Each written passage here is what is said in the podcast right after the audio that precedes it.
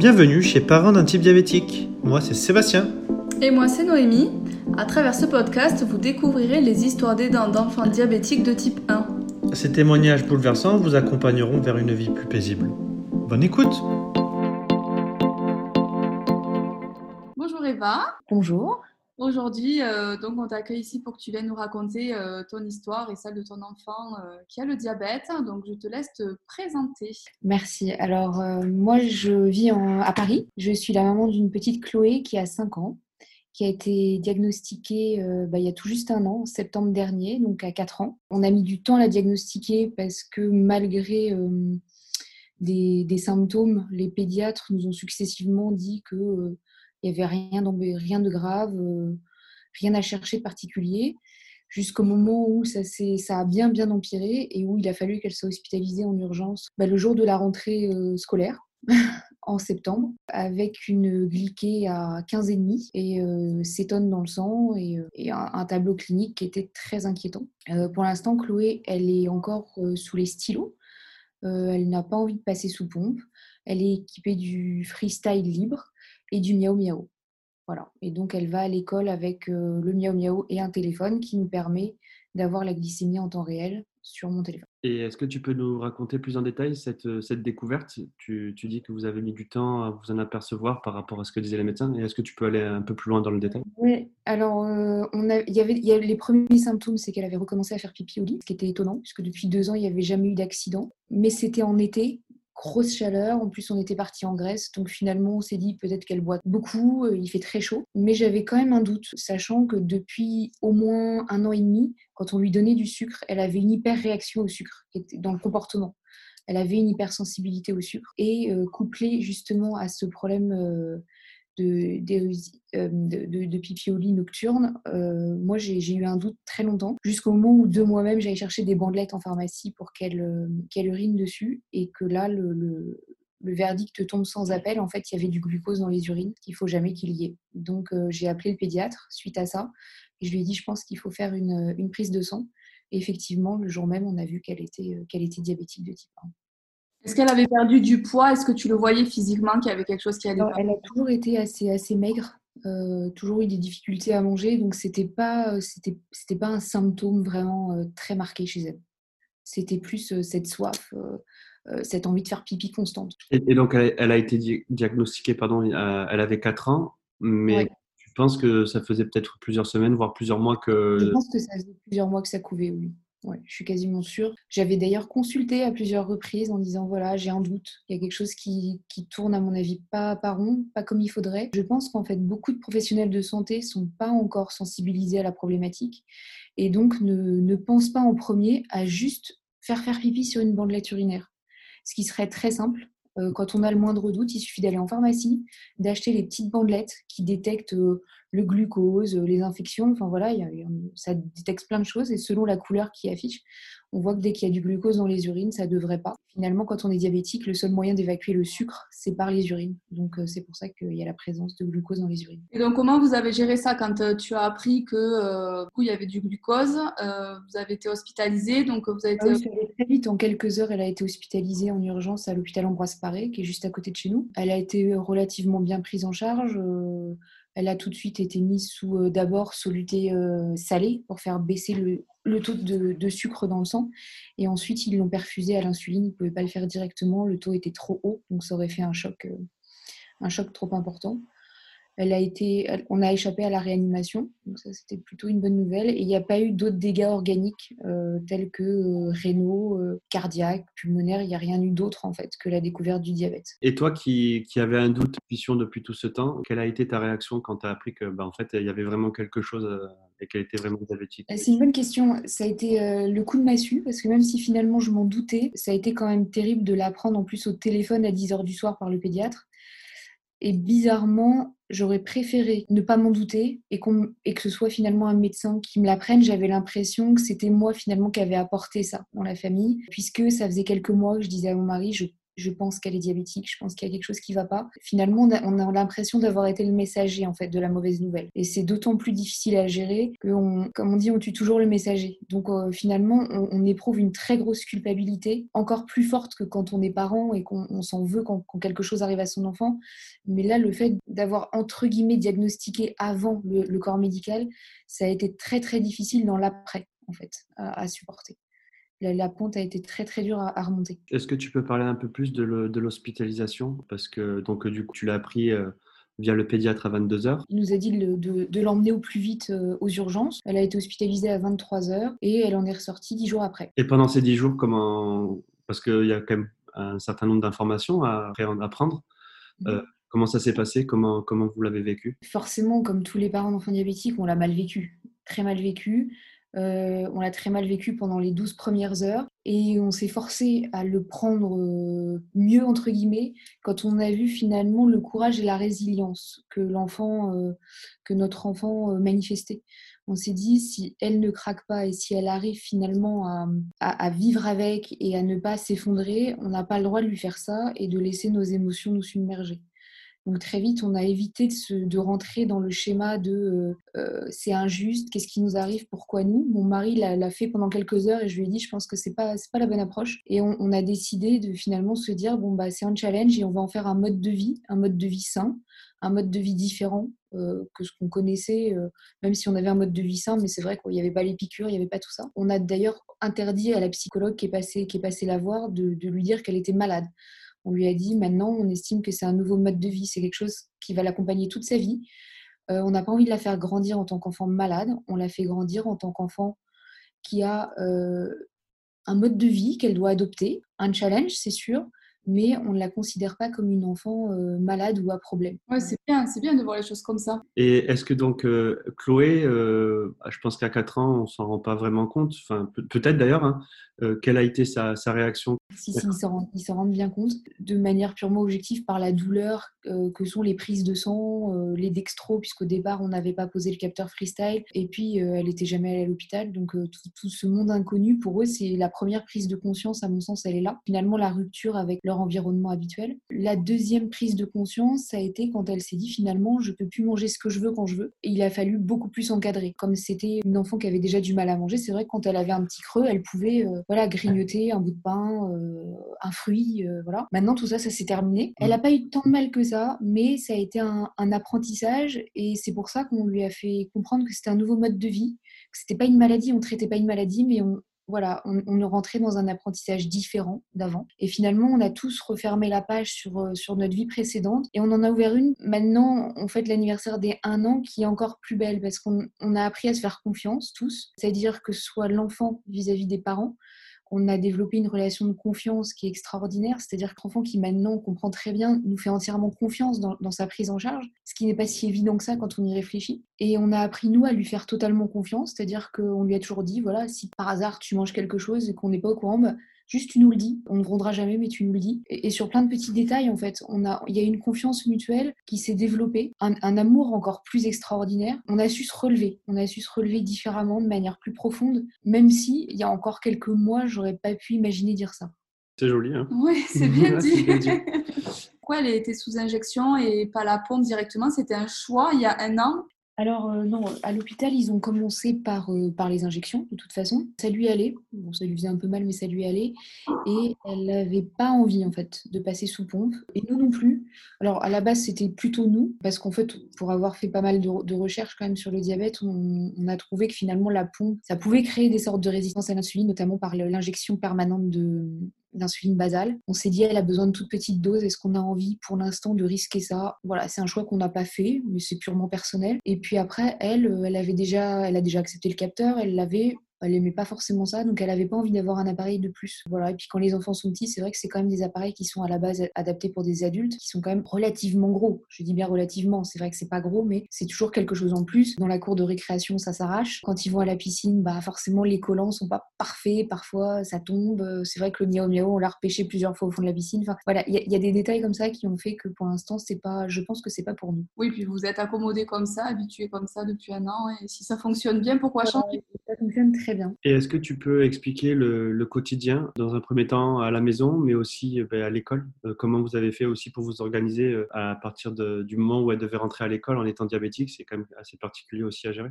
À l'école, c'est vrai que c'est le, gros point qui, qui est à mon sens, le plus compliqué. Euh, on n'a pas elle est restée dans l'école dans laquelle elle était et on n'a pas trouvé l'écoute qu'on aurait pu imaginer. On a dû beaucoup réexpliquer à maintes reprises. ça, j'ai pas de problème avec ça. Mais on n'a jamais trouvé un suivi et une prise de conscience du danger euh, comme on aurait aimé. Je pense que comme il n'y a aucune sensibilisation autour du diabète de type 1, qui est tellement différent du diabète de type 2. Les, encadrants ne sont pas sensibles au risque d'hypoglycémie et surtout au risque d'hypoglycémie profonde qui peuvent malheureusement arriver surtout chez les enfants. C'est-à-dire que parfois, voilà, une activité physique comme la cour de création, il court un peu plus que d'habitude et vous pouvez avoir une chute glycémique qui est très importante. Et c'est vrai qu'on a eu du mal et on a encore du mal à sensibiliser en fait les encadrants avec, euh, avec ces risques-là. Donc c'est pour ça que cette année on a fait le choix de mettre le, le miaou miaou en place et d'avoir un œil sur la glycémie en temps réel et en permanence avec des alertes qui nous permettent s'il faut d'aller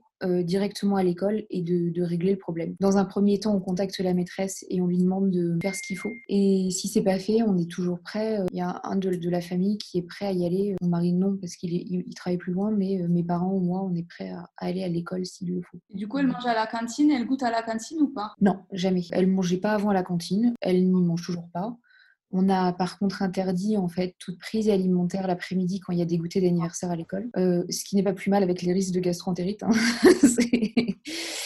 voilà, on a fait ça. Et par contre, moi, je dépose en fait du, Coca Light à la maîtresse quand il y a, euh, quand il y a des goûters d'anniversaire et des bonbons sans sucre. Et donc, ça lui permet quand même de manger quelque chose, mais qui va pas modifier la glycémie. Ok. Et est-ce que tu pourrais raconter maintenant un peu plus euh, bah, par rapport à la maison? Le quotidien, il est, il est finalement comme celui de, de, tout, de tout parent. On a juste des petits plus. C'est-à-dire que voilà, on fait comme chaque parent, on se lève, euh, on a les mêmes contraintes d'un parent avec un enfant. C'est vrai que nous, on est obligé de, de, plus adapter les choses. C'est-à-dire que nous, le matin, par exemple, on est passé à des petits, à des petits déjeuners sans glucides, ce qui permet de faire une, un, un tout petit bolus de rapide et de l'emmener jusqu'au déjeuner en étant très stable. On a essayé hein, tous les types de petits déjeuners et puis à force de faire des grosses hippos, des grosses hyper, on a adopté pour euh, les petits déjeuners anglais, qui sont finalement euh, chez un diabétique les plus euh, tolérés. Et ce qui est très étonnant, c'est que l'enfant finalement s'adapte et apprend à aimer, puisque Chloé, à la base, détestait tout ça. On n'aurait jamais pu lui faire manger ça il y a, un an. Et elle s'est adaptée parce que je pense que à force de parler avec son enfant et, de pas se dire il est trop petit pour comprendre, et de toujours parler, parler, lui expliquer que c'est pour son bien, pour sa santé, que plus tard, ça lui permettra d'être en pleine forme. Et bien finalement, inconsciemment, le, cerveau fait le reste et elle s'est mise à aimer beaucoup de choses qu'elle n'aimait pas du tout. Et, euh, donc, ça nous facilite beaucoup la vie. Donc, on fait euh, voilà un petit déjeuner sans glucides. On la dépose à enfin, je la dépose à l'école en faisant bien attention à le taux à laquelle je la dépose. Et puis éventuellement, ça m'est arrivé juste devant l'école de faire un petit bolus de rattrapage s'il faut, en me disant bon là, euh, ça va pas le faire sur la matinée, ou de redonner un sucre juste avant de la laisser. C'est vrai qu'on est toujours un petit peu sur le qui-vive. Je peux pas vous dire qu'on est serein quand on laisse son enfant. Euh, moi, j'ai en un an, j'ai pas appris à être, euh, à avoir le, cœur léger, l'esprit libre en la laissant. Je suis pas encore arrivée à ce stade-là, mais j'espère qu'un jour ça arrivera ou pas. mais le, le miao miao a bien bien arrangé les choses. C'est-à-dire que le fait de savoir ce qui se passe, le fait de, voir les valeurs, bah, ça rassure en fait, que ce soit bien ou pas bien, ça rassure parce qu'on se dit, on n'imagine pas le pire. Ce que j'ai pu voir en un an, c'est qu'avec un enfant diabétique, on imagine toujours le pire. On imagine que euh, on va le retrouver euh, inconscient, on va le retrouver à peine respirant. moi, c'était ma, plus grande crainte. Je me, réveillais la nuit ou le matin en me disant, est-ce, qu'elle va être encore vivante C'était, ma hantise. Et finalement, bah, déjà, on apprend petit à petit à vivre avec en, en voyant que la maladie n'est pas si terrible que ça elle est, elle est moche, mais elle n'est pas si terrible que ça. Et après, on a quand même la chance, par rapport à il y a quelques années, d'avoir beaucoup d'aides technologiques. Et une fois que c'est bien calibré, bien programmé, ça, nous permet d'avoir une pseudo-sérénité tout en mesurant bien sûr le fait que c'est pas toujours parfaitement fiable. Et juste, je vais rappeler, euh, parce que s'il y en a qui, qui écoutent et qui savent pas ce que c'est, le miao miao, c'est comme le bubble, hein, on en a déjà parlé. Voilà, c'est le transmetteur qui, qui récupère les, les, données du capteur freestyle et qui les envoie sur un téléphone en fait. Ça scanne toutes les trois minutes. Donc on a finalement une vision de la glycémie en temps réel. Euh, on ça nous évite les mauvaises surprises. On, règle des alarmes à la hausse, à la baisse. Et comme ça, on est prévenu en fait par une alerte sur le téléphone sans avoir même besoin de regarder. Et ça nous permet d'être, de, réagir plus rapidement. Et vous l'avez installé il y a combien de temps? Alors, on l'a installé pour la rentrée. À la base, on n'était pas du tout pour acheter un téléphone à un enfant aussi jeune. Sûr que l'iPhone avec le forfait et tout, bon, c'était dit, euh, surtout nous très pro, euh, nous très euh, anti-écran pour les enfants. Donc, c'était pas. on a eu du mal en fait à passer le cap plus d'acheter un téléphone que de mettre le Miao Miao. Hein. Parce que le Miao Miao, je l'avais acheté quand même en, octobre dernier, donc un mois après qu'elle ait été diagnostiquée. Et on s'en est jamais servi puisque comme il fallait qu'elle reste toujours près du téléphone en fait, sinon ça se déconnecte. Donc il fallait qu'elle ait un téléphone sur elle. Et puis là, pour cette rentrée, pour éviter d'angoisser horriblement sur ce qui allait se passer à l'école. On a fait le choix de, lui laisser en fait dans un petit sac en bandoulière toujours le téléphone sur elle. Et ça, ça peut pas se connecter directement à une montre connectée? Ça peut, mais moi je veux recevoir en fait les, informations. Il ne sert à rien, il sert juste à transmettre les informations. Elle garde pas le téléphone. Elle connaît même pas le code pour le déverrouiller, donc elle peut pas jouer avec ni rien. En fait, c'est juste, c'est juste quelque chose qui, qui sert de lien entre elle et moi. Et euh, sur un autre sujet, tout à l'heure, tu as parlé des, de ses grands-parents qui étaient à, proximité. Est-ce qu'ils ont eu l'occasion, eux, de, de, de, de gérer son diabète, de la garder? Ah Oui, ils s'en ils occupent, euh, ils s'en occupent régulièrement, euh, beaucoup. C'est vrai qu'au départ, ça a été compliqué pour eux de reprendre le rythme de, de l'avoir chez eux. Puis sa naissance, ils il, il s'en étaient beaucoup occupés. Il y a eu un petit passage qui a été un peu difficile puisqu'il a fallu, ils avaient peur. Nous, en tant que parents, on a peur, mais on est obligés. Mais c'est vrai que toutes les autres personnes qui gardaient l'enfant vont avoir peur, mais sont pas obligés. Donc, euh, ils vont mettre plus de temps à faire le chemin, à se dire bon bah voilà, on va se prendre en main et puis le essayer au maximum. Et je pense que la clé, ça a été de leur dire vous avez le droit de vous tromper, vous avez le droit que ça fonctionne pas, vous avez le droit que les courbes soient mauvaises, c'est pas grave. Euh, je vous en voudrais jamais.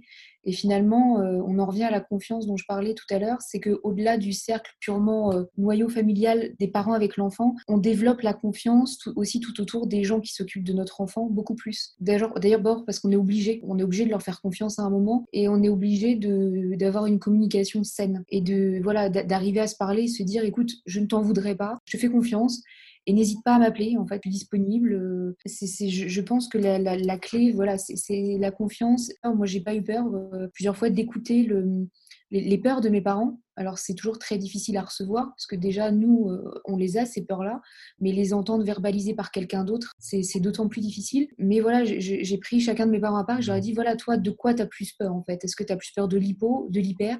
Et finalement, je me suis rendu compte que chacun avait peur de quelque chose de différent. Et je leur ai dit, mais donc parlez-vous, et vous allez voir que... Parce que ils osaient pas, ils se disaient je ne vais pas en parler, j'ai peur de faire peur à l'autre. Je leur ai dit mais en fait vous avez peur de choses différentes, donc si vous vous en parlez, vous allez arriver à mutuellement vous rassurer. Et c'est vrai qu'on a du mal à, verbaliser nos peurs. Hein, euh, on a du mal à dire euh, voilà j'ai peur que mon enfant meure, euh, j'ai peur qu'il aille pas bien, j'ai peur qu'il y ait des séquelles. On a peur de plein plein de choses, mais il faut se dire aussi que tous les parents, même d'enfants non diabétiques, ont peur. On peut avoir peur de tout. On peut aussi faire le choix de se dire c'est un mode de vie c'est un mode de vie qu'on va, va acquérir petit à petit et en faisant au mieux et tout ce qu'on peut, on pourra enlever nos peurs puisque on a très peu de risques finalement qu'il y ait des, des séquelles ou qu'il y ait des, affections à long terme liées au diabète. Donc euh, faisons juste de notre mieux, essayons de ne pas trop avoir peur et, comme ça, on va le transmettre aussi aux autres accompagnants de notre enfant. Euh, c'est sûr que si on dépose notre enfant en étant pétrifié, on ne peut pas s'attendre à ce que nos parents ou les frères et sœurs soient détendus. En fait, c'est pas possible.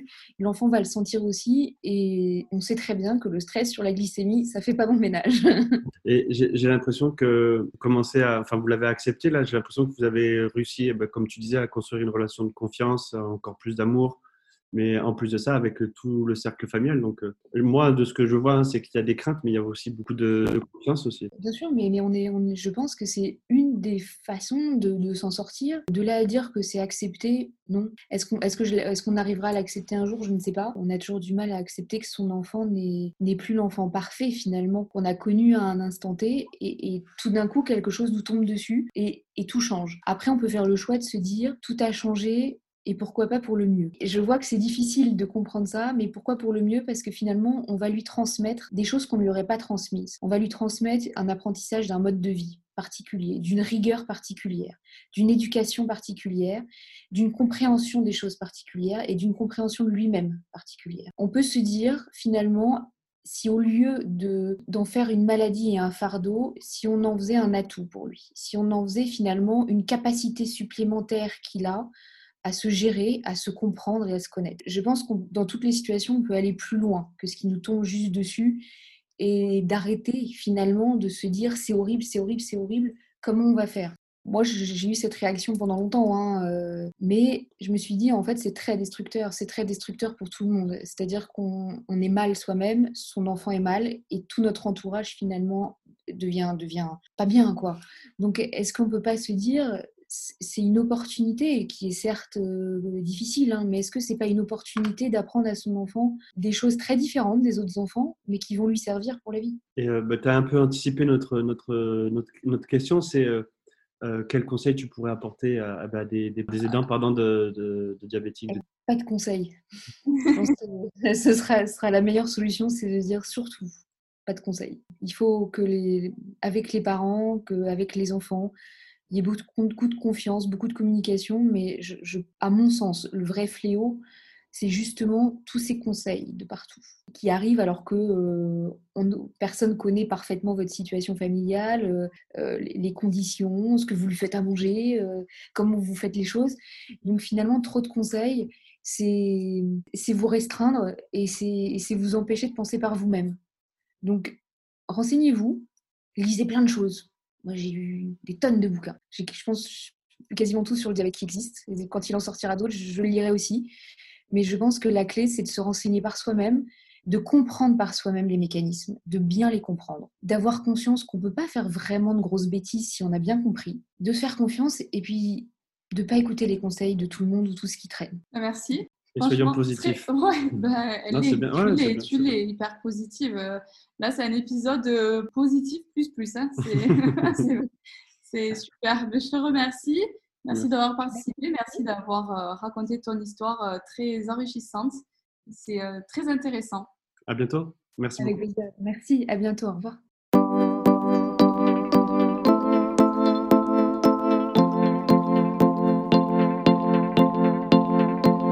Eva nous a partagé une histoire très positive avec une vision du diabète qui est complètement différente de toutes les histoires qu'on a pu enregistrer jusqu'à présent. On espère que ça vous plaira. Si vous aussi vous souhaitez témoigner dans un prochain épisode, n'hésitez pas à nous contacter via mail, Facebook ou Instagram. À bientôt!